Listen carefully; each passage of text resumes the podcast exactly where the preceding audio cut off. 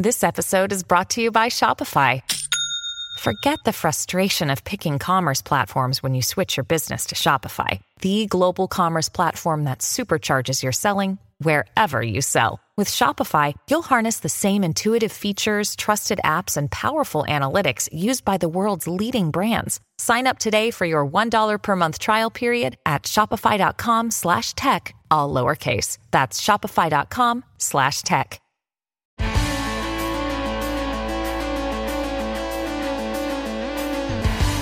Pod Next. Pod Next. Salve ouvintes do Podnext! Hoje estou eu aqui, Gustavo Rebelo, sem o JP. JP pediu desculpas que ele tá completamente sem voz, gripou, me ligou, tem 10 minutos antes de gravar. mas é essa situação acontece. Mas hoje a gente vai estar tá aqui falando sobre a geopolítica dos games, né? Um assunto que é muito pedido uh, pelos nossos assinantes. Então a gente resolveu fazer esse programa especial mais focado no lado dos jogos em si, tá? A gente ainda vai fazer um programa falando sobre o lado da indústria, como é que tá esse panorama, etc. Uma coisa que vai ficar pro futuro. Mas para me ajudar aqui nessa coisa de game, é porque eu não sou um grande jogador de games, eu trouxe o meu casal favorito lá da Twitch, eu trouxe a Fada, lá da, do canal da Fada do Dentinha, lá da Twitch, e a Buru, do canal da Ejoburu. Sejam bem-vindas, meninas. Ah, obrigada. obrigada pelo convite também. Obrigada pelo convite, eu que agradeço, é uma honra. Maravilha. Então não vamos perder muito tempo não, que hoje a gente tem um bocado de assunto. Bora pro programa.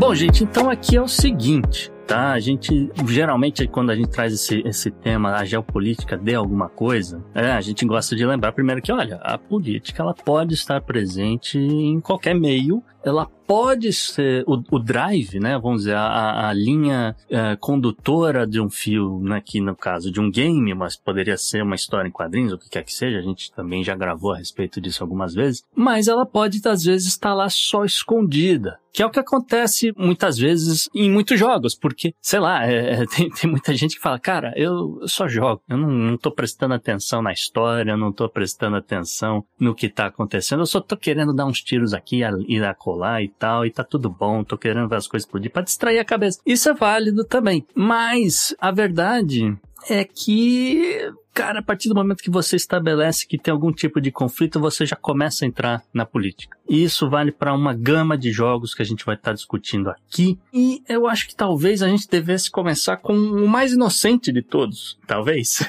que é um clássico, né? O jogo Sonic the Hedgehog. Um jogo aí da Sega, um jogo que foi lançado em 1991. Acho que todo mundo sabe, a não ser que esteja tirando carta aí em 2023. O Sonic é um jogo que você tem aí um, um ouriço azul que ele é super veloz, ele corre para lá e para cá e ele, ele geralmente ele, vamos dizer, ele embarca em missões para deter aí o, o, grande vilão da história, que é o Dr. Robotnik, e assim evitar que esse sujeito domine o mundo utilizando suas uh, e, e, se apoderando, né, das, das, das gemas, né, as, as Chaos Emeralds. E enfim, aí um jogo que se destaca pela jogabilidade rápida, o design colorido, enfim, acho que marcou a infância de muita gente, não sei de vocês. A, a minha, eu sou mais do, do time do Mario, mas joguei bastante também. Eu, eu passei reto um pouco no Sonic, eu joguei pouco, nunca fechei nenhum, tô naquela situação. E o meu jogo favorito do Sonic é o que todo mundo odeia, então eu não, eu não sirvo de base. mas a gente conhece, acho que é difícil não conhecer o Sonic, né? Não. Pois é, ainda tem os filmes recentes aí do, do Ouriço lá correndo e tudo. Mas, de toda forma, né? Por que, que a gente escolheu esse daqui? É só pra pegar, olha, o mais inocente deles, né? Apesar de tudo, é um jogo que saiu em 1991. Ou seja, você tá falando do fim do grande boom econômico japonês da década de 80. Que é um tema recorrente do Podnext, a gente sempre lembra dessa história. Né? E, e, o que que a franquia fez, assim, de forma né, sutil, né? Foi trazer aí um vilão que é, na verdade, um industrialista, né? Um cara que tem um grande conglomerado, talvez fazendo uh, uma alusão aos grandes conglomerados japoneses ou não, mas o cara é isso, ele é um, um capitão da indústria, um, né? Ele é megalomaníaco e ele deseja destruir a natureza e eventualmente forçar os habitantes daquele mundinho lá a trabalhar para ele. Então, um regime uh, até uh, de escravidão, de certa forma, né? Sim. E ele transforma eles em robôs também, né? Então é meio que ele. Também, né? É verdade. É, ele pega e transforma. Então eu acho que é, é, difícil falar assim, mas por mais que você, os criadores, quando estejam criando um jogo, eles sempre vão falar sobre alguma coisa. Tipo, por mais que seja mais simples possível, que nem o Sonic, né? Ah, é só um ouriço que, que corre, que gira, que mata o Robotnik e tudo mais. a pessoa sempre vai estar inserida, a pessoa que está criando, entendeu? Então, elementos vão ser adicionados, né? E, e às vezes é meio sutil, que nem o Sonic, às vezes é, a história ela gira em torno daquilo, né? Mas eu acho que é impossível, impossível assim você dissociar um jogo do meio em que a pessoa que tá fazendo aquele jogo também vive, né? Que é o caso do Sonic. Uhum do meio que ele foi lançado, né? Do, do, background que tinha ali, aonde os desenvolvedores estavam, né, inseridos. Uhum. Com certeza. Não, e para mim em particular também tá muito difícil hoje em dia de dissociar o Robotnik do Jim Carrey, porque eu achei que ele encaixou muito no papel. Ele tá divertidíssimo nos filmes. De toda forma, eu uh, de Sonic é isso. Tem algum comentário, Buru? Alguma coisa? Ou vamos pro próximo? Eu acredito que a Fada falou da forma mais completa, assim, e eu concordo com você também a respeito do Jim Carrey, viu? Eu acho que é caso de ator que nasceu pro personagem. Foi. Ali, ali realmente o cara recuperou o auge dele, que estava meio esquecido, meio perdido por aí. É, vamos entrar aqui numa categoria generalizada, porque são vários jogos uhum. que têm mais ou menos a mesma temática, e aqui eu vou deixar vocês à vontade para comentar algum em particular, que são chamados jogos de guerra, os chamados também jogos de zumbi, e eu vou falar rapidamente também sobre Civilization, que é uma outra parada, um outro estilo de jogo, etc. Mas todos esses jogos uh, desse, desses meios aqui, né, vamos lá, é Call of Duty, né, Medal of Honor, o, o Castelo Wolfenstein, uh, e pode, você pode extrapolar isso depois para Warcraft, Skyrim. Uh, se for na mesma onda do Civilization, você tem coisas parecidas com Age of Empires e tal. Mas todos esses jogos são jogos de guerra, são jogos de cenário de guerra, né? Uhum. Uh, exceto o Civilization, que é um jogo que pega mais a coisa da diplomacia tal. É, é bem interessante, tem, tem uma permite, coisa diferente né? ali nele. Ele permite que tu, tu não só faça guerra, né? Que tu uhum. consiga ir pela diplomacia ou vencer com religião ou com cultura, né? Uhum. Ali é o jogo. Então ele dá uma. Ele dá um, ele abre um pouco o leque, mas guerra. Uhum. Guerras acontecem também, né? É, ele é bem como, como você falou mesmo, ele é mais o lado diplomático e daí você, por meio dessa diplomacia, toma a decisão que você bem quer, né? Por parte de é, tratados de paz ou mesmo até por meio de uso de força, né? Se for necessário. Uhum. Mas nesse meio aqui também tem vários joguinhos assim desses de tiro. Eu não sei se vocês têm um favorito, uh, se, qualquer um desses aqui às vezes pode servir aí pra. Ah, é o jogo que eu jogo pra desopilar a cabeça. Né? Tem, tem algum desses assim? É, eu basicamente minha categoria quando vou jogar jogos de guerra são para desopilar a cabeça, né? Tava até comentando com a, com a fada que eu tenho, eu tenho uma história com alguns desses jogos. O Age of Empires eu joguei muito, inclusive o Age of Empires 3, salvo engano, se posso estar errando a numeração. É, você tem até, chega, que você vai tendo uma progressão histórica, né, dentro do Age of Empires. Mas você começa numa, num ponto tão, tão antigo, já que você tem até a parte do, do senhor feudal lá, né, também, no, dentro do, do Age of Empires. Então, assim, ele é um que abrange bastante vários aspectos diferentes políticos, né, falando assim. E o Wolfenstein, eu passei. Eu tenho uma história meio agridoce com ele, porque eu, eu não não consigo passar do Wolfenstein. É um jogo muito difícil para mim.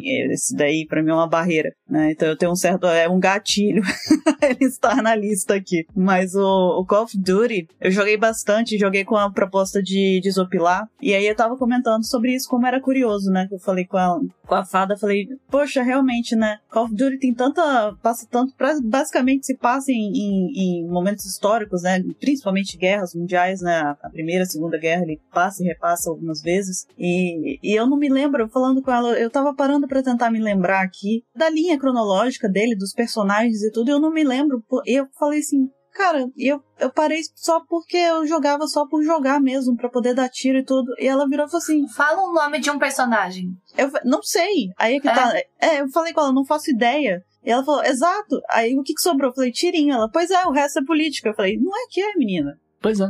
Pois é. é, é- é justamente isso que às vezes passa batido e, e dá, uma, dá uma confusão danada com quem fala que não, mexa com meus games, que meus games são só pra, pra distração, não tem nada de política nos meus games. O fato do cara tá atirando em nazista é, passa a ser secundário, né, dependendo do jogo. Mas a, a realidade é essa, que olha, se um game contém guerra, ele vai conter política de um jeito ou de outro, porque a partir do momento que você tem forças opostas disputando alguma coisa, né, em conflito, Uhum. você tá entrando na, na própria definição da palavra política, né? E a guerra acontece em um ambiente também, né? Você não pode. Pode falar assim, vou fazer um jogo de guerra livre de política. Você vai ter que contextualizar esse jogo em algum lugar. Que é, são nações que vão estar brigando, são alguma coisa, quem que vai estar brigando, quem que é o inimigo, quem que é o mocinho. E às vezes nem isso, né? Às vezes dois lados não precisam ser nem inimigos nem mocinhos. Os dois podem ser ambíguos, né? Mas Uhum. Pra- acho que pra você zerar, pegar um, um jogo, falar, vou fazer um jogo de guerra e tirar a política, vão sobrar bonecos, né? Se atirando, basicamente. Vão sobrar, Uhum. sobrar simulações apenas, né? Não, e tem, tem quem fale assim, ah, ok, então não quero usar cenários históricos políticos reais, eu vou inventar o meu. Você vai, você vai precisar criar um contexto político ali. Mesmo que você não queira, você vai estar criando um contexto político ali. Porque se você vai criar, vamos supor, uma cidade, um país, uma nação, que seja, beleza, quem é o líder ali? Quem é que manda ali? Existe um exército ali? Como é que é a população daquele lugar? Ah, não tem nada disso. É, é, no- o pessoal ali não, não tem regime nenhum. Ninguém. Isso também é política. a ausência de regime político também é uma é política. Sim. Então, É, anarquia. não tem pra onde Uhum. fugir. Não tem pra onde você fugir. Isso de, assim, principalmente em relação a jogos de guerra, é aonde você vê uma boa parte das pessoas que consomem os jogos de guerra, você tem aquela coisa de invocar e falar, eu só tô aqui pela diversão. Né? Os jogos em geral, assim, desde que se começou a ter jogos é, de videogames, etc., sempre se voltou pra isso. Videogame é diversão. Eu vim aqui não vim pra transar, eu não vim pra sentir nada, eu só quero me divertir, né? E isso acaba afetando também a percepção de todo mundo em relação a, a jogos, né? Porque se esquece muito de a- é, aproveitar também o enredo onde ele se, se passa, a história, o contexto, por que, que aqueles personagens estão ali, por que, que você está tomando decisões, porque o jogo normalmente entrega na sua mão decisões a serem tomadas, né? E você se, se exclui muito isso, sabe? Se exclui você ver a parte não tão objetiva ali naquela naquele. Isso é um problema, na verdade, isso é uma questão que se vê muito nos games em geral. Porque até quando você pega crítica de jogo, normalmente você vai lá, vou ter uma crítica de um jogo que saiu agora. Nossa, o gráfico tá maravilhoso, você usa tal placa de vídeo e aquela. Vai, você vai ver a sombra do suor do cara, não sei nas quantas. E daí é 997 FPS, não sei o que. Você só ali é isso, né? Daí por último, lá no, no, no quadro, ele fala assim: a história é legal. Você, você vê isso. É. E quando você vê em outras mídias, quando você vai falar assim sobre cinema, você vai pegar alguém dando uma crítica de cinema, tu vai pegar. Não, porque o enredo passou a ideia e o diretor quis passar a ideia da história, porque não sei o que, e você percebe isso. Se tu vai pegar. Depois que o- o- aquela pessoa vai falar assim: não, você viu como esse diretor usou tal enquadramento, tal câmera, tal técnica? É em segundo plano isso, sabe? Sempre Uhum. vai se comentar a história ou o plot twist da história do filme e tudo mais. E a mesma coisa com música, porque quando você vai avaliar um álbum, tu vai ver ah, o que que esse artista quis contar nesse álbum, o que que essa banda tá falando aqui e tudo mais. Você vai observando as ideias, né? Você vai pegando as ideias e Sim. depois, em segundo plano, tu vai ver ah, qual técnica que foi usada nessas músicas, que tipo de guitarra que foi utilizado e tudo mais. E no videogame é o contrário. É sempre toda a parte técnica primeiro pra depois você observar o resto, entendeu? E é, um, é, um, é, um, é uma falha que a gente tem. É uma falha nossa isso, né? Você ver a, a, criação de jogos e tudo mais e só levar em consideração a parte da, dos gráficos, principalmente, né? A parte técnica ou de jogabilidade ou da engine que foi usada para fazer aquele jogo e tudo mais, entendeu? Sempre se olha muito para isso e não tanto para contexto. E no caso de, por exemplo, assim, será que não seria uma falha, por exemplo, assim, nos jogos de guerra, o enredo que está sendo contado, porque talvez há uma, assim, um. Eu tô apontando o dedo para um, pra uma coisa que eu não tenho domínio, claro, né? Não, não joguei todos esses jogos, não sei o enredo deles e tudo mais. Mas por que, que todo mundo simplesmente desliga e não lembra nem o nome do personagem que, que você tava tirando? Entendeu? Pois é. Não sabe contra quem? Às vezes você pega assim, ah, Call of Duty tal, tal versão. Era ambientado em que época? A pessoa fala, não sei. Mas isso realmente é uma coisa que a gente pode levantar assim, é, como uma questão, um questionamento válido, porque de algo eu me lembro com relação a Call of Duty. Você tem um personagem com quem você joga e às vezes você troca de personagem, você às vezes não é o mesmo personagem numa mesma campanha e o teu personagem sequer fala. Ele não, hum. geralmente ele é, ele é falado é, é falado com ele que se acontece na história. Então você tá sempre numa operação, sempre sentado num helicóptero, sempre a caminho de algum lugar, enfim,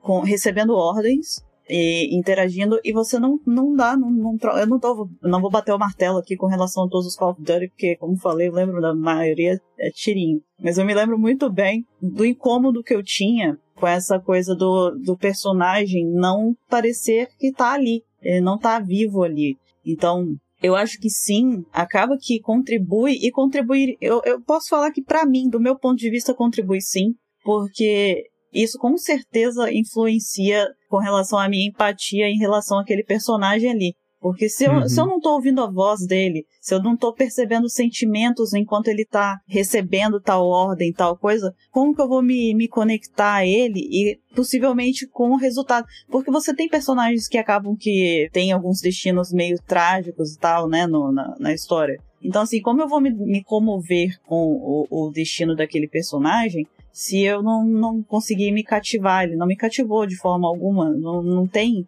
existe uma separação, é, parece ser proposital mesmo, para que você se preocupe apenas em, em trocar tiro. Interessante essa colocação. É, duas coisas rápidas. A primeira é que nessa semana que está circulando essa coisa do meme de se tudo é arte, só queria pontuar que videogame joguinhos é arte sim, é a chamada nona arte na contagem das, das artes em geral, apesar de que ela, no, no, final do dia ela engloba, né? Ela acaba englobando um pouco de cada outra, né? De, cada uma das outras artes. Ainda mais hoje em dia que você usa captura de, de movimentos, etc. Mas sim, é considerado uma arte sim, então essa é a minha primeira colocação. A segunda é com relação a essa coisa da empatia. E eu queria colocar aqui para vocês, porque vocês fazem parte de uma minoria, de certa forma, e vocês estão jogando esse negócio com uh, chat aberto, com várias pessoas, etc. Eu imagino que a maioria das pessoas não saiba da situação de vocês, mas o cara tá lá num personagem desse, que você não tem muita empatia, de certa forma, e ele também não deve ter muita empatia por vocês. E o cara tá lá atirando e matando isso e aquilo. Eu queria saber se, de certa forma, essa coisa leva a uma violência contra minorias, na opinião de vocês. Eu, eu acho que é muito mais subjetivo, mas não sei, não sei te dizer, na verdade. Eu acredito, porque hoje esse tipo de violência contra a minoria, ele tá, ela tá difundida em tantas camadas diferentes que é difícil você filtrar ela para uma coisa só, né? Então, eu, eu diria que talvez sim, mas não, a, não apenas, não somente, sabe? Por isso, mas uhum. em partes. Eu acho que em partes. Eu, eu vou, vou usar dizer que eu acho que quando se fala de jogos de guerra, né, a gente tá super generalizando uma categoria aqui, né? Uhum. E de, uhum. de forma alguma a gente tá falando mal também, né? Mas, claro. por exemplo, teve situação, só citar uma situação que eu não lembro qual foi. Ele colocou uma protagonista mulher no ambiente da Segunda Guerra Mundial. Hum. E foi assim, choro atrás de choro, né? E, uhum. ah, você tá tirando do contexto histórico, porque não sei o que, não sei o que. E se tu levantar, existiram mulheres também lá no meio, né? E, uhum. Mas o que que acontece? Eu acho que quando a gente pega nesse, nesse sentido, eu, eu ouso dizer que a gente tá falando mais sobre quem consome do que os jogos em si. e a produção deles, Uhum. entendeu? Porque o jogo, ele é produzido pra ser vendido, não é? Hum. Tanto que Sim. muitos, muitos produtores de jogos, eles gostam de dizer que não há política nos jogos deles, sendo que eles colocaram política lá, sabe? Mas para Uhum. poder vender, eles são obrigados a falar, não, tem política não, amigo, sabe? A gente vai citar outro jogo aqui, por exemplo, que o próprio produtor, o diretor dele, anunciou, falou, não, não tem nada a ver, entendeu? Uhum. Mas eu acho que quando se fala assim, em relação aos jogos de videogames e tudo mais, e quando se fala de jogos de guerra, com certeza tem. Tanto do lado de fora, aqui, quando a gente fala de quem tá consumindo, quem vai jogar e tudo mais, né? Porque a pessoa não, Uhum. não quer. A pessoa vai querer jogar com um cara viril que, que atira em todo mundo, e não com uma menina que ah, nem existia na Segunda Guerra Mundial, sabe? Só por ser menos casos não quer dizer que não existiu, né? A gente tem aí a estatística, mas não tem como dizer que essa personagem não existe. E, tipo, todos os outros também não existem, né? Uhum. Esse personagem que tá atirando são personagens fictícios também. Sim, E também sim, com certeza. no contexto da história dos jogos, com certeza, né? Sim. Porque quando se fala de guerra, a gente sabe o que acontece, né? Não só min- minorias de todas as possíveis, entendeu? Então, você pode pegar sobre religião sendo atacado, você pode pegar Uhum. sobre raça, classe, pode pegar todos esses aí todas diferentes. sendo dizimadas no meio da guerra, né? Então, com certeza, a gente tem. Guerra é sobre domínio, né? Guerra é sobre Uhum. quem, quem. é, Realmente, guerra é sobre quem ganha, quem atira mais, quem, quem vai ganhar, quem vai dominar, entendeu? Uhum. Minoria por si só já tem que, né? Já, a gente já, se você fala assim, minoria, o que que é? É justamente quem tem menos poder, quem tá subjugado em relação a alguma coisa. Então, em todos os aspectos, com certeza. Uhum. Eu, eu não me lembro qual joguinho que foi, mas eu tava lendo é, um, um desses de tiro. Ninguém queria jogar com russos. ah, foi, foi bem na época da, da invasão da Ucrânia. Ninguém queria jogar com russos porque, ah, não, agora os russos são maus, etc. Sim, agora. Agora, É, pois é. não, mas, é, quem que é bom e quem que é ruim nessa história, né? Pelo amor de Deus. É, primeiro que existe muito essa coisa de tomar partido de quem é o mocinho e quem é o bandido. Sendo que, na verdade, a gente sabe muito bem que guerras, elas acontecem não necessariamente porque alguém é bonzinho e alguém é ruim. Ali, na maioria das vezes, ambos são ruins. A gente só tenta ver como é que a gente pode salvar a galera que tá no meio daquela confusão ali. Sem que paguem o preço por conta de problemas internos e políticos aí de du- duas nações ou mais, né? Dependendo do que for. Exato. Na verdade, o mocinho é só quem tá no, no, no meio da guerra mesmo, não quem tá guerreando. Uhum. Sim. Bom, e aí eu acho que a conclusão aqui que a gente chega com relação a essa coisa dos jogos de guerra é que, assim, se você tirar essa ideia de que você está em conflito com um, um outro jogador ou coisa do tipo, não sobram muitos jogos por aí, né?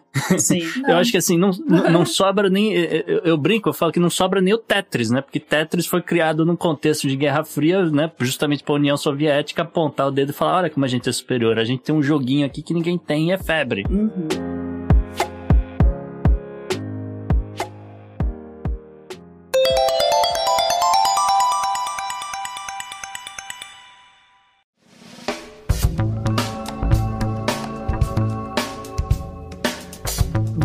Vamos então fazer um giro aqui mais específico sobre algumas franquias grandes de jogos. Tem umas coisazinhas interessantes aqui na lista também que eu acho que a gente deveria passar. Mas eu vou deixar vocês à vontade. Puxa um joguinho aí e vamos comentar sobre o que, que ele é e como é que ele tem esse lado político. Eu, eu posso então aproveitar que já a gente tá falando sobre jogo de guerra? Hum, Eu falo muito sobre também não se jogar só triple A's, né? Que são jogos maiores e tudo mais. E quando eu tenho uma Hum. oportunidade, eu venho e trago algum pequeno também. Jogos indies e tudo. E Uhum. nesse contexto político e tudo mais, eu, eu gostaria de falar sobre Choose War Mine, que é Hum. um jogo que também fala sobre guerra. Só que nele você tá no lado oposto. Você não é a pessoa que atira. O jogo é sobre guerra, mas você não é a pessoa que atira. Você é o civil que tem que sobreviver no meio de uma guerra. Olha que interessante. Ele, na verdade, ele, ele simula, né, o cerco de Sara, Sarajevo, que fala? Sarajevo, é, na Sérvia. Isso, uhum. ele se passa ali. Então, e você controla personagens que estão sitiados ali, que eles estão presos, que eles não têm como sair da cidade, a guerra está acontecendo e você tem que coletar recursos, sobreviver, lidar com milícias, lidar com militares, lidar com bandidos também no meio daquele todo aquele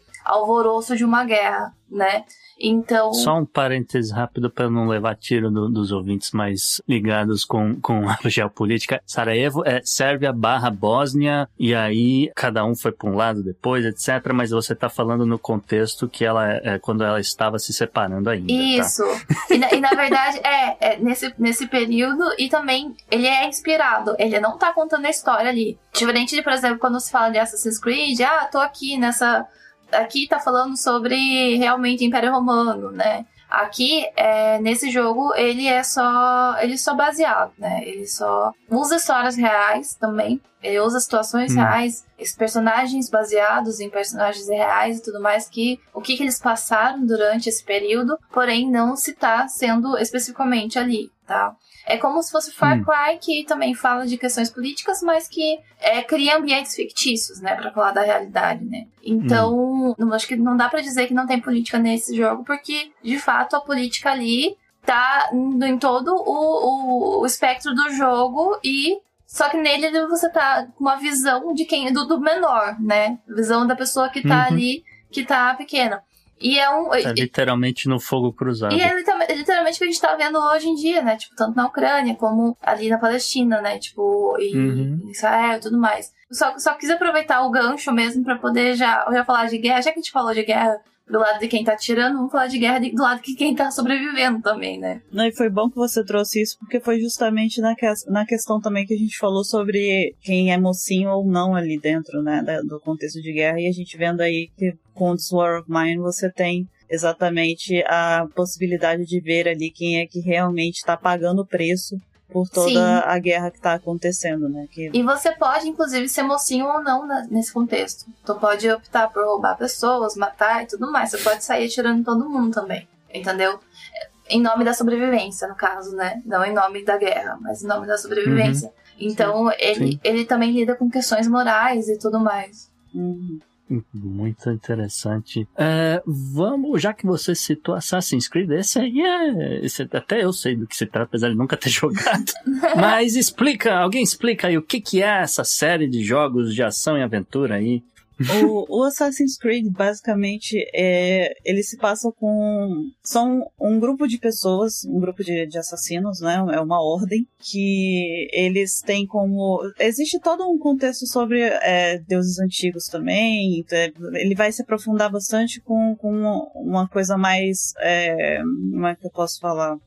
de entidades mesmo, divindades de alguma forma assim tem todo esse, esse aspecto também, né? Mas é mais importante é que pela para poder conseguir evitar que é, um, duas partes, você tem a ordem e você tem os templários, certo? E o, o ambos tentam botar as mãos nessas, nesses artefatos históricos fantásticos que são têm poderes aí que podem causar coisas horríveis como já causaram na lore do jogo, né? Quando caem nas mãos templárias, que são pessoas que são muito gananciosas, muito ambiciosas, né? De, que buscam muitos domínios. É, eles têm como objetivo o controle, né? Isso, eles querem. Eles querem, por exemplo, a maçã do Éden é um desses artefatos. Eles querem pegar aquela maçã do Éden, tomar para eles para poder obter mais controle do que eles já possuem, porque você está num contexto histórico em que os templários aparecem mesmo como líderes. É,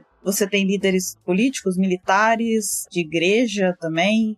Então, na própria, no próprio Assassin's Creed, do, na trilogia do Ezio, né, na saga do Ezio, você tem também a conclusão da história dele, né, que é um dos assassinos mais notórios. Uhum são os Borgia, né? Que estão atualmente na, hum. no, no, controle da Itália. Então, você tem lá, você precisa lidar, eliminar e tal, é, papas, bispos, enfim, uhum. nobres, né, pessoas que estão ali na alta casta italiana. Sim e que são templários e estão justamente atrás da maçã do Éden e o Ezio enquanto assassino. O Ezio que se torna um assassino por vingança no começo, né, porque a família dele é eliminada pelos Borgia, né, pelos templários. Ele acaba indo para o caminho dos assassinos por conta de vingança, mas depois se torna um grande mentor, né? É um uhum. grande assassino e, e mentor que acaba abraçando muito a causa da ordem. E isso daí vai se estendendo por vários contextos históricos. Você tem desde o Egito Antigo, quando ainda não havia a, a Ordem dos Assassinos ainda, eles eram apenas os ocultos, né?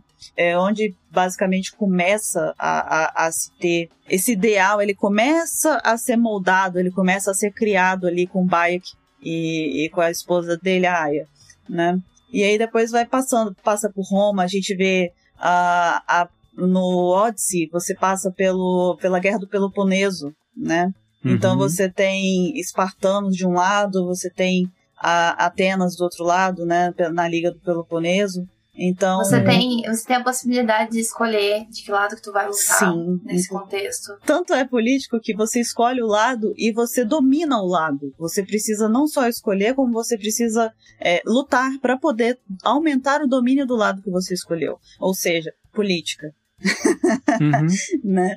A gente tem também a, o Caribe com Black Flag, enfim, é, são, são tantos contextos históricos e todos neles a gente tem esse, esses dois pêndulos, né? Templários e assassinos. E tentando... também é, você tem os, do, os, dois, né? Dois lados e tudo mais. Existe a possibilidade, em alguns casos, de tu até escolher trabalhar com os templários em algum um, em um jogo específico. E além disso, em todos esses contextos históricos também são inseridos personagens históricos, né? Na história e tudo mais. Por exemplo, assim, durante a Revolução Francesa, tu vai com, com tipo assim, você vai estar tá lutando ali contra a Revolução Industrial em si, assim, no sentido de. Evitar a expansão do. Não só evitar a expansão, mas também você contra a maldade, contra aquilo, o mal que isso está causando. Exploração das pessoas. Isso, exploração. De crianças, principalmente, né? Também uhum. tem esse uhum. histórico.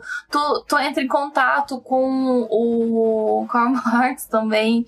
É, em outros você tu entra em contato com o George Washington, tu entra em contato com várias figuras de, de várias. Tipo assim, dependendo do jogo que você tá, você vai entrar em contato com figuras da época, entendeu? Tipo. E, e todos, esses, todos esses personagens que estão, assim, fazem parte da política e da história é, do mundo, né? Não tem como dissociar todos esses personagens de política, né? Sim. É, então acho que a conclusão que a gente chega aqui é que Assassin's Creed definitivamente não dá para dizer que é só um joguinho para você ficar lá se escondendo e subindo e, parede. E, e, subindo parede. Isso aqui é um jogo de política, goste ou não. Né? Infelizmente né? não é simulador de parkour. É, é. muito bom. Vamos então para uma outra série. Agora, já que a gente falou tanto de passado, né? Vou, vou, quero uma série futurista agora. Pode ficar a sua escolha. Eu acho que um bom pra gente buscar aqui, que até dá para juntar as duas, seria o tanto o Detroit Become Human quanto o Deus Ex, né? Eles, hum. eles vão andar meio de ladinho, assim, embora não sejam a mesma coisa, mas eles, eles são bem. Acho que dá pra gente falar de ambos, né, juntos aqui. É, o Deus Ex, no caso, ele, assim como Detroit, se passa em Detroit, né, na cidade. Uhum. É, ele se passa em 2027 no futuro, veja só. Em 2027. Uhum. E ele... Posso fazer uma observação sobre Deus Ex rapidinho? Claro, Porque eu cheguei a, claro. eu cheguei a jogar Deus Ex uhum. há muito, muito tempo atrás. Logo o primeiro. E era assim um jogo revolucionário, porque você poderia fazer o que você quisesse. Aquilo era um conceito fantástico para a época. Sim. Inclusive foi bom você mencionar isso para eu deixar um pouquinho mais específico. É, o, o que eu tô falando que se passa em 2027 é o Mankind é, Divided, tá? É, não é o hum. dos outros, tá? Porque os outros vão passar em momentos diferentes. Esse em específico se passa em 2027 e eu acho ele interessante porque ele, ele trata dos avanços na biotecnologia, né? E hum. aí como, como que isso passou a ajudar os humanos a melhorarem habilidades físicas, mentais e tal, tudo a níveis excepcionais, Entendeu? É, é, só que assim, é naquelas. Se você conseguir pagar o preço certo, é claro. né, para poder conseguir ter acesso a esse tipo de coisa. E aí, por conta dessa, dessa camada de pessoas novas surgindo com essas habilidades excepcionais, começou a surgir um novo tipo de ser humano, tipo um ser humano híbrido, né, metade homem, metade máquina. A coisa foi passando para esse meio termo. E aí, o interessante é que como como que isso vem e afeta politicamente, socialmente falando, porque nem todo mundo curtiu isso quando isso aconteceu. Então, logo depois. Ah, mas, mas eu sei uma pessoa que curtiu, chama Elon Musk. Ah, esse aí amor. Esse aí com certeza curtiu a ideia, tá aí a empresa dele. Parece que esse ano rolou a tal da cirurgia e ninguém fala a respeito do que, que aconteceu, deixou de acontecer. É... Mas tudo bem. Mas é, é isso aí, né? Nem todo mundo gostou. Então, assim, é, começou a surgir, obviamente, células de radicais, né? Pessoas que já estavam querendo o quê? Ah, é, tem que defender a raça pró-humano purista, sabe? Humano sem modificação de, de. sem biotecnologia e tudo mais. E a gente tem é, até a, surge uma organização é, não sem fim lucrativo, né, que passa a exigir da ONU que exista uma certa, tipo, olha, bora botar uma rede aí nessa galera. Bora segurar hum. essas pesquisas biotecnológicas aí, porque isso daí tá, tá começando a tomar uma proporção muito gigantesca. Cadê os humanos agora? Vai virar, vai virar hum. bagunça? Hum. Vai ficar todo mundo meio a meio assim? Eu não quero hum. meu filho desse jeito. Como é que faz? Entendeu? Uhum. Então, assim. E a ONU, a ONU fez alguma coisa? Porque o Podnext a gente tem certos problemas com a ONU. É, eu acho que eu não. no, no, joguinho, pelo menos, a ONU faz a alguma ONU coisa. Faz? Eu não vou poder defender a ONU aqui, infelizmente. Ah, não. eu não ah, posso. Não, você tá me dizendo que nem no joguinho a ONU serve para alguma coisa. Não. Olha só. Não, e é, é interessante porque. É, uma dessas empresas, a Sarif, que é uma das, né, do, das vamos botar assim, das grandes corporações que estão por trás dessas, dessas, pesquisas, eles têm uma equipe com uma médica muito, uma neurocirurgia muito brilhante, que conseguiu evoluir a um ponto em que esses, é, é, seria possível tornar os aprimoramentos mais seguros e acessíveis a todo mundo. E ela tinha um projeto mesmo para poder apresentar para o Congresso. Só que aí, novamente, não é interessante, né, para algumas pessoas esse tipo de coisa. Então, acontece um ataque e uma galera, uns mercenários são contratados por vamos saber quem, né? Uma uhum. surpresa, mas é, são contratados e eles são levados lá, vão invadem a, a, a Sarif para poder eliminar essa equipe, né? Porque o que, que acontece? Não é interessante. A gente não quer que, que, que seja acessível para as pessoas, né? E sem contar que como todas as outras coisas. Esse é lógico, tá? Eu tô falando aqui, tem todo um enredo por trás, as coisas não são como elas parecem mesmo, como eu tô falando aqui, tem mais coisas. Mas o fato é que acontece também um, o plot twist de descobrir que estava sendo feito pesquisas com biotecnologia para militar. Entendeu? Pra, obviamente que vai ter aprimoramento militar secreto. E existe um projeto, uhum. né? O tal do, do Tufão, chamado Tufão. Então, assim, é, você tem as células puristas, que são os, revolucionários, as pessoas que não querem, são os radicais. Eles próprios invadem também a, a própria sede da, da Sarif em uma ocasião para poder tentar obter informação desses projetos. Então, assim, isso bate muito com o Detroit também, o Become Human. Porque o Detroit Become Human, você tem, uh, num outro contraponto, uma sociedade em que é, androides, pessoas que são já que são são robôs, né? Mas que são tão humanos, tão humanos que eles se misturam mesmo. Eles, você não sabe dizer se aquilo é robô ou se não é. Né? Eles são eles são tão aperfeiçoados que eles são usados até para poder substituir entes queridos que faleceram sabe? Hum. Então chega num nível de tecnologia desse, desse nível mesmo. Você tem acompanhantes para pessoas que estão acamadas, você tem todo tipo de, de coisa diferenciada para poder. Ele, você pode fazer basicamente qualquer coisa com, com esses androides, né? Esses humanos aí. Tem investigadores da polícia que são assim, enfim. E isso também se torna um problema lá porque os humanos começam a, a tratar, eles tratam os androides lá, androides que já são mais. Aí você entra numa linha tênue. Eles são humanos ou não são? sabe? Porque Hum. eles conseguem desenvolver já uma uma ciência, uma ciência próxima. Eles conseguem pensar por conta própria, conseguem fazer qualquer tipo de coisa pra, muito próximo a um ser humano, né? Então lá começa a haver uma, certa, uma, uma espécie de racismo, Ah. porque entendi. surge, é como se surgisse uma nova espécie, uma espécie de, de androides que chegam próximos a serem humanos, né? Só que aí os humanos Entendi. falam, mas é- é- você não é humano, eu não quero você vivendo comigo. E aí existe também uma, uma revolução.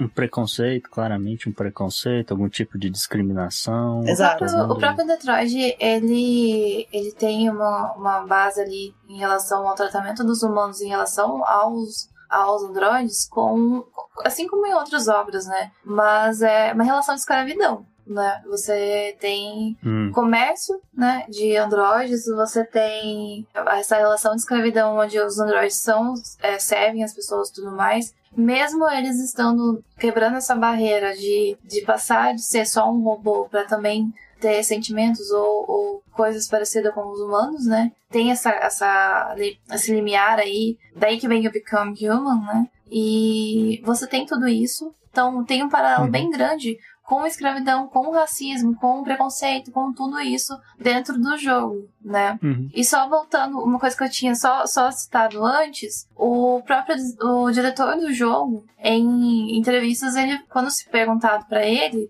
ele fala assim, não, eu criei aqui, o meu jogo é sobre androids, sobre tecnologia e tudo Hum. mais. Ele não tem política, não. Sendo que falas do jogo, existem falas do jogo de Martin Luther King, por exemplo, entendeu? E, e não é político. Não, eu, eu tô quase abraçando a bandeira aqui do A Vida de Android Importa aqui É. nessa coisa. Não, eu- e o, o jogo, tipo, fala sobre isso, tem essa temática e tudo mais, e o cara tá lá falando, não, não, não tem política não. Por quê?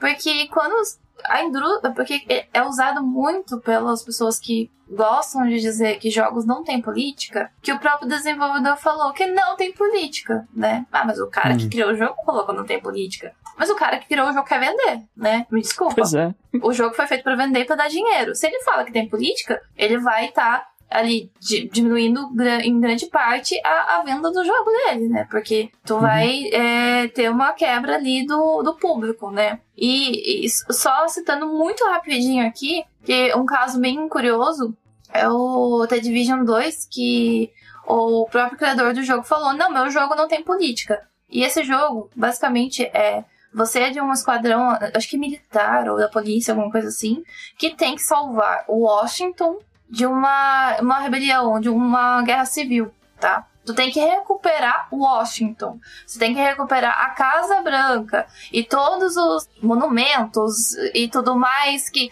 que, que são o quê? As- o sangue dos Estados Unidos ali, né? Basicamente. Uhum. E, e a- Uhum. o cara tem a coragem de chegar e falar: não é sobre política, tá? Então, o argumento de dizer que o desenvolvedor ter falado que meu jogo não é sobre política, ele não resolve muito no caso aqui pra dizer que não é sobre política. Por quê? Porque ele não pode, né? Ele, pra ele vender, ele vai ter que falar. é, né, que o jogo dele é- é- não tem nada disso e tudo mais. É só um joguinho, é só diversão, olha meus gráficos, entendeu? Mas tu vai pegar a história, a história tá tá- o cara tá citando Martin Luther King, o outro cara tá salvando monumentos históricos, né, dos Estados Unidos e tudo mais, né, Uhum. é, monumentos políticos também, né? Uhum. E não, não é sobre política. Não, imagina o que que seria, né? Pois é.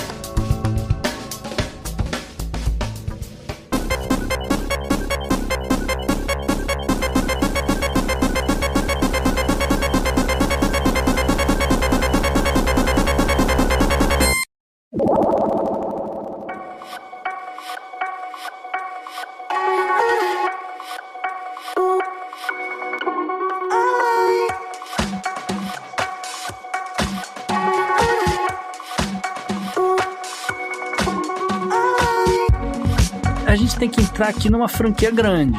Então, a franquia aqui que mexe com paixões, que é Metal Gear. Ah, sim. É, Metal Gear é um que é, é muito próximo do que o Assassin's Creed faz, né? Na verdade, que é passar por muitos momentos históricos diferentes em seus vários jogos, né? Você tem o Metal Gear que vai desde o auge da Guerra Fria, passando por época de ditadura latino-americana, você tem Guerra do Vietnã, né? Até futuros próximos também, né? E... É, o fato de, do background todo ser, se passar em tudo isso mais, por mais que tenha uma. A gente sabe, né, que Metal Gear é, não é sobre Metal Gear, é sobre o Snake, né? Quem joga é, o Metal Gear só, é só isso, né? Mas você tem todo o jogo ambientado em vários momentos históricos, assim como Assassin's Creed, né, e tudo mais. E quando tu tem uma base né? Seu jogo de guerra, seu jogo de tiro, seu jogo ali de que você tá, tá tendo, ele tá se passando em momentos históricos, tu tá interferindo neles, né? Por mais que sejam plots fictícios, né? Como acho que o 3, que tem o rolê da, da Rússia, né? Que é, que é o 3, que é da Guerra Fria. É no auge, então, sim, com, a, com as, os Estados Unidos e a, os soviéticos. É, então por mais que seja sobre invadir alguma coisa, sobre atirar e sobre o Snake sendo Snake, Metal uhum. Gear, é, eu acho que não tem, não tem como dizer, cara. Eu acho, eu acho que não tem como falar assim, é, não, não tem, não tem política aqui não, é só o Snake, né? Não tem como. Uhum. É, só pra pontuar aqui quem não faz a menor ideia quem seja Snake, ele é um, ele é um soldado. Eu entendo que ele seja um soldado, uhum. ele está em missões furtivas aí, etc. E ele vai acabar justamente enfrentando alguns personagens uh, históricos, algumas vezes, né? Uhum. E, de certa forma memoráveis. Ou, ao menos na franquia.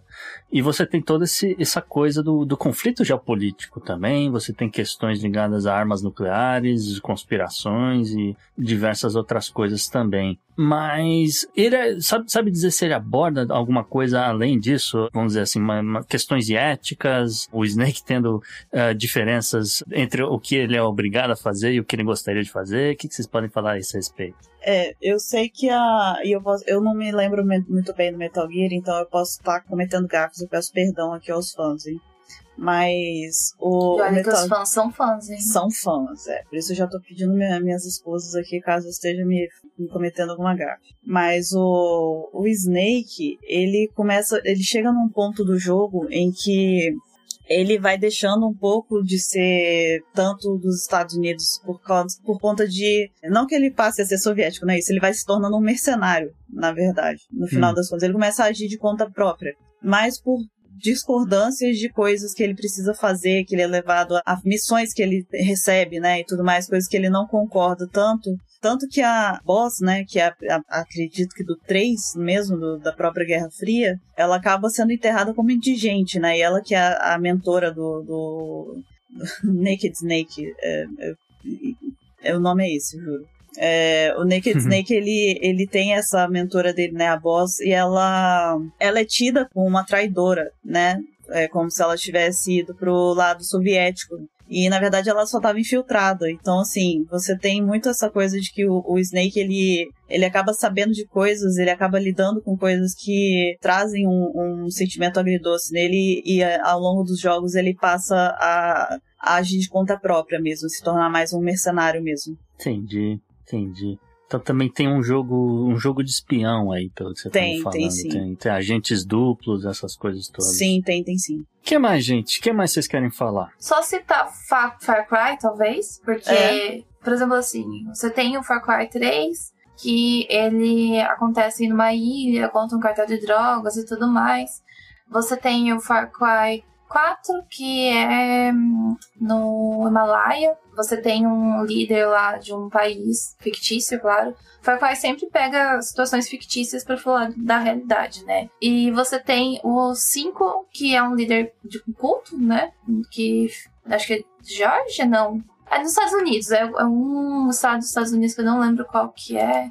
Mas hum. que você tem todos esses. É sempre assim. Você tem líderes carismáticos e tem é, ambientações em lugares onde estão simulando situações que acontecem, né? O 6, o 6 é. Posso só complementar para você o Far Cry 5? Claro. É que ele, ele se passa em Montana.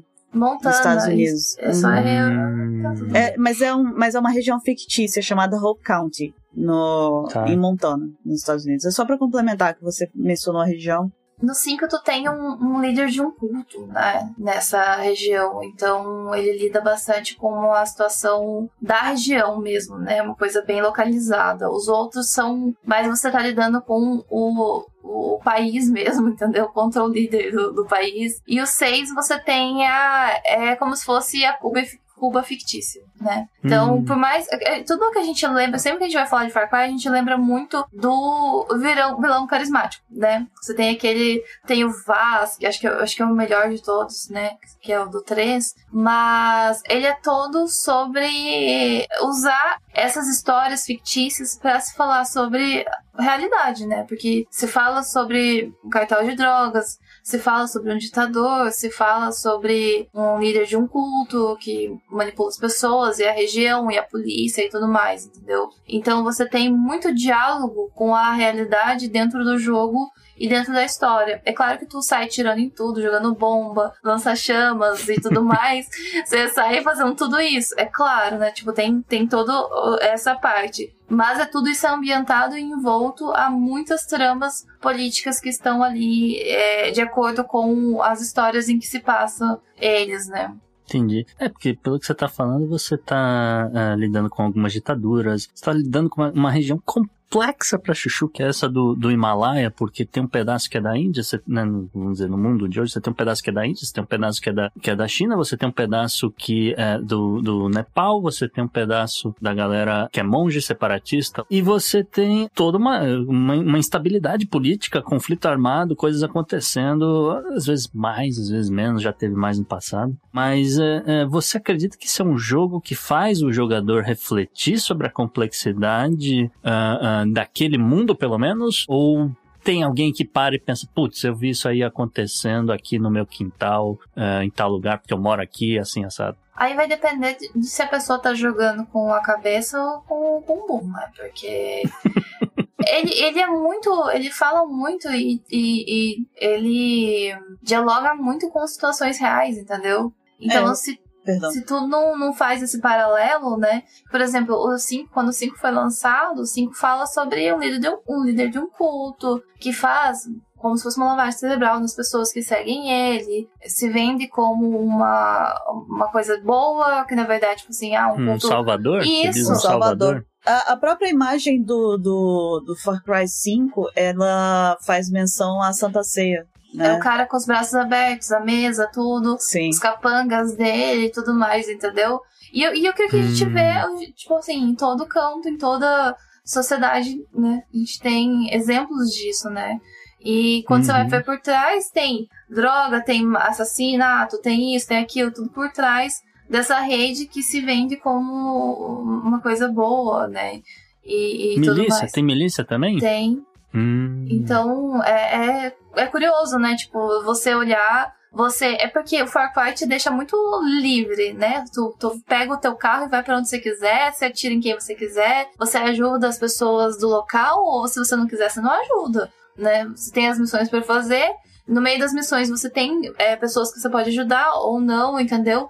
Tem, você tem uma liberdade ali de sair explodindo tudo. Mas tá tudo envolto né, no, no ambiente e nas escolhas e no que tá acontecendo ali. Então, não ver, é, é difícil não ver, né? Tipo, é. o, o, histórico ali. É, o Far Cry eu ia só reforçar o que ela tá falando. O Far Cry em especial, ele. É, a minha experiência com ele jogando foi a de exatamente me fazer pensar bastante. O próprio final do Far Cry 5, ele me deixou bem por falta de palavra melhor, é, bolada mesmo, assim, sabe? Hum. Eu fiquei bem preocupada com o final dele, porque é um final muito. Ele não é bom, né? Você fica pensando que você vai conseguir deter aquela, a, os objetivos daquele fanático, daquele cara, dono da seita e tudo mais. E no fim das contas, você não, não só não consegue, como você é meio que condenado a viver com ele no futuro que ele desejou, sabe? Caraca! Então, assim, quando aquilo aconteceu e eu, eu peguei, eu falei: caramba, cara, que pesado, sabe? Isso foi pesado hum. mesmo, assim, porque é, você não é, é como você você fica na situação de impotência mesmo. Então, é, eu achei que eu acho assim, considero que o Far Cry em especial ele tem um quê assim muito bom te, é, é muito ele dificulta muito você não pensar, sabe? Tipo, não parar pra, pra Entendi. refletir sobre o que aconteceu ou sobre o que tá acontecendo. Então eu acho que realmente a pessoa tem que estar bem alienada mesmo, bem. é, com muita vontade de não prestar atenção, sabe? Pra poder não, não pensar a respeito. Mas você, só pra ent- é, esclarecer rapidinho, é você fala que no sentido de que às vezes o vilão pode, poderia ter morrido, mas as ideias dele continuaram a se propagar. É é mais ou menos essa a ideia do final? Ou o cara, o- ele sobrevive literalmente? Ele fica vivo, é. Ele fica Ah, vivo tá. e ele consegue o que ele queria. É isso que. E você acaba Nossa. que fica preso junto com ele no que ele conseguiu, sabe? No que ele queria. Então. Pesado. É bem pesado, é bem pesado mesmo. Pesado. Mas importante, né? sabe? Depois que, que eu terminei o jogo, eu fiquei pensando assim, eu falei, cara, eu fiquei com eu fiquei com um misto de sentimentos. Primeiro eu fiquei com muita raiva. Falei, poxa, fiz de tudo, sabe, Pra poder conseguir tentar parar esse cara. E eu não consegui. Mas eu, eu depois, por fim, fiquei bem satisfeita com o quanto que ele me fez pensar, na verdade, sabe? E o quanto que aquilo é real. O quanto que é real. Porque o Far Cry toca de forma muito real na, na- nos tópicos que ele, que ele aborda, tanto que seja milícia, a ditadura ou um fanático, né? É, Uhum. Ele, ele traz de uma forma muito realista, então eu acho ele até meio assustador, sabe? É, Far Cry. Entendi. Porque lembra muito a realidade nesse sentido, Sim, entendi. sim. É, eu vou jogar, então, vou devolver a, a pergunta. Na verdade, agora eu vou jogar pra Fada, já que você falou aí de um, de um jogo que te deixou extremamente impactada, Buru. Eu quero saber da Fadinha aqui. Que jogo que te deixou impactada que você falou, putz, e agora? O próprio Tsuara Mine, eu acho que eu trouxe ele pro, pro debate. Porque ele foi o que me deu um tapa na cara e falou assim: Lembra quando tu tava jogando lá, tirando todo mundo? Tem gente que tá no meio desse tiroteio aqui e não tem nada a ver com a história. Entendeu? É, Uhum. Ele me impacta muito porque você é, fo- é focado na sobrevivência, né?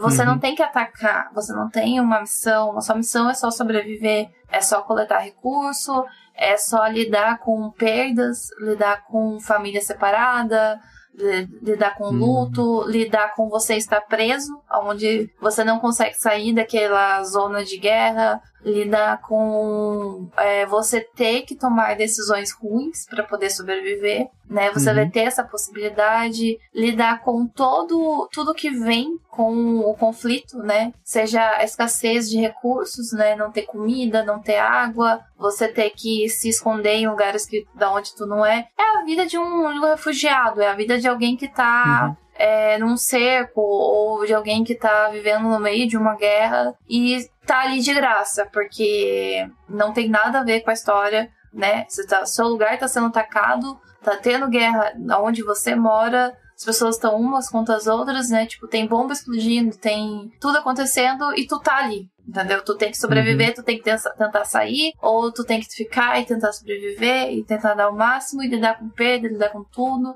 Então eu acho Uhum. que ele foi o que. Ele traz aquilo que às vezes grandes jogos não podem, que é deixar explícito, entendeu? Ah, Ele é outro que é muito real, né? Ele é muito real, tão real que você tem que tomar cuidado com os personagens, porque se você toma escolhas ruins, ou se você deixa de ajudar alguém, por exemplo, o personagem fica triste, ele pode desenvolver depressão. Você perde pessoas ali da tua casa. É, tem personagens que são explosivos e você tem que tomar cuidado com eles, entendeu? Se eles ficarem estressados, eles só roubam tudo e vão embora, sabe? Eles largam tudo. É, você tem que lidar com, com as pessoas, por exemplo, assim, é importante para alguns personagens o cigarro e, o, e a cafeína. Então a falta desses Hum. recursos afeta psicologicamente eles, entendeu? E é o que acontece Entendi. na vida real, né? É basicamente Sim, o que é. acontece. Você tá sitiado, você não tem acesso a esse tipo de coisa, que era uma coisa que teu corpo precisa, né? Além de tu Uhum. tá em desnutrição e tudo mais, tu não tem acesso à cafeína, que é uma coisa que teu corpo precisa. Tu vai pirar, né? Então é, é muito interessante isso. é, eu falei, é que legal, mas no sentido de que o jogo traz é- esse, esse tipo de conflito, não que é que legal que exista É, isso no mundo, é, porque realmente sim. é a realidade e isso é péssimo. E, que- e quando tu pega. Ele, ele, no caso, o jogo se passa em Sarajevo, né? né, No cerco, só Uhum. que a gente tem dois exemplos acontecendo agora, né? A gente tem a Ucrânia e tem Uhum. a Palestina ali, Israel, Sim, sim. nessa situação também, entendeu? A gente tem isso acontecendo o tempo inteiro, na verdade, né? Ah, sim.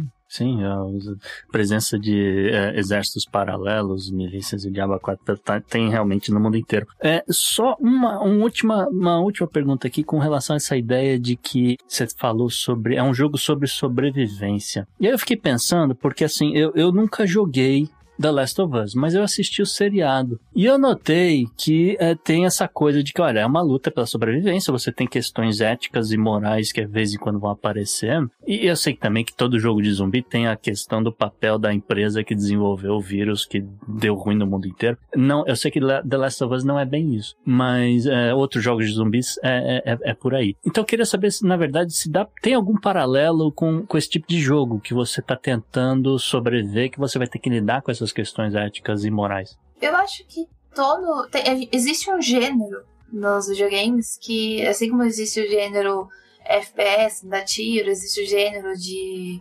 simulação e existe o gênero sobrevivência, né? E eu uhum. acho que o, o The Last of Us é um bom exemplo de um AAA, que é um jogo de uma produtora bem grande, um jogo com, que foi feito com muito investimento e tudo mais, que sim, no meio dessa, dessa, desse jogo existe a sobrevivência, que no caso é coleta de recursos para tu ter, poder. Porque a jogabilidade dele é escassa, né, Bárbara? Tu sim, tem sim. que coletar recursos para poder fazer a arma, sim. fazer as balas. Né, no, no primeiro, inclusive, você tem que controlar a pilha da, da lanterna, né? Você tem que fazer essa, esse controle de recursos, né? É tudo bem escasso. A munição no, no The Last of Us 1 ela é muito, muito rara, né? Você tem que escolher bem o tiro que você vai dar. Não, não é sair só, tipo, dando tirinho pra tudo que é lado. Você vai ficar sem e aí você vai passar aperto. Então, assim, é, ele tem muito essa manutenção de recursos é, e é, também as decisões que você vai ter que tomar para poder fazer bom uso do, do que você tem.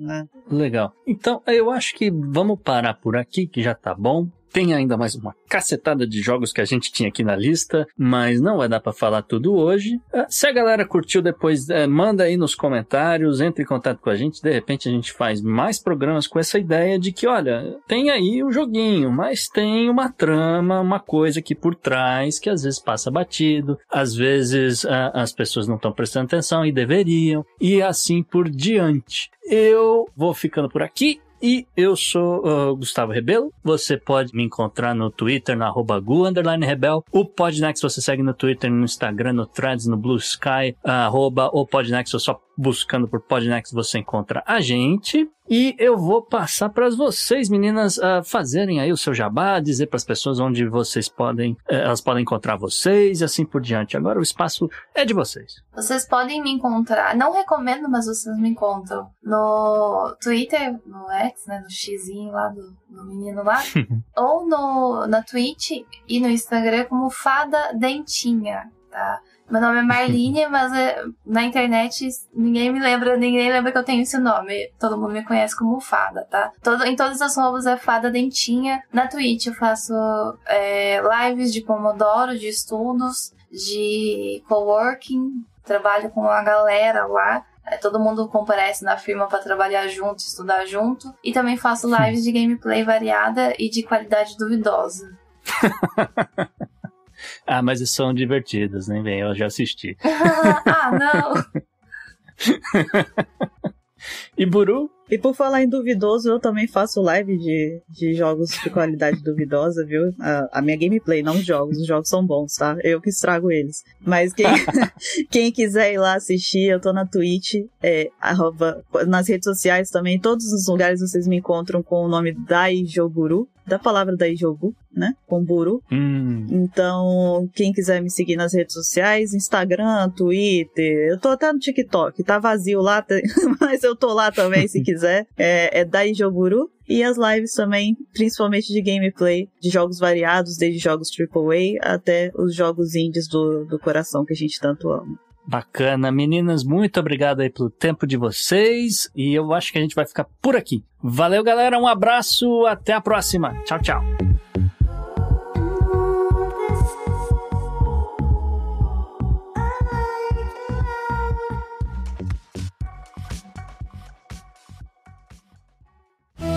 Este episódio foi editado por Atelas, soluções em áudio para podcasts. Encontre a Atelas nas redes sociais é só buscar por arroba Atelas Edição.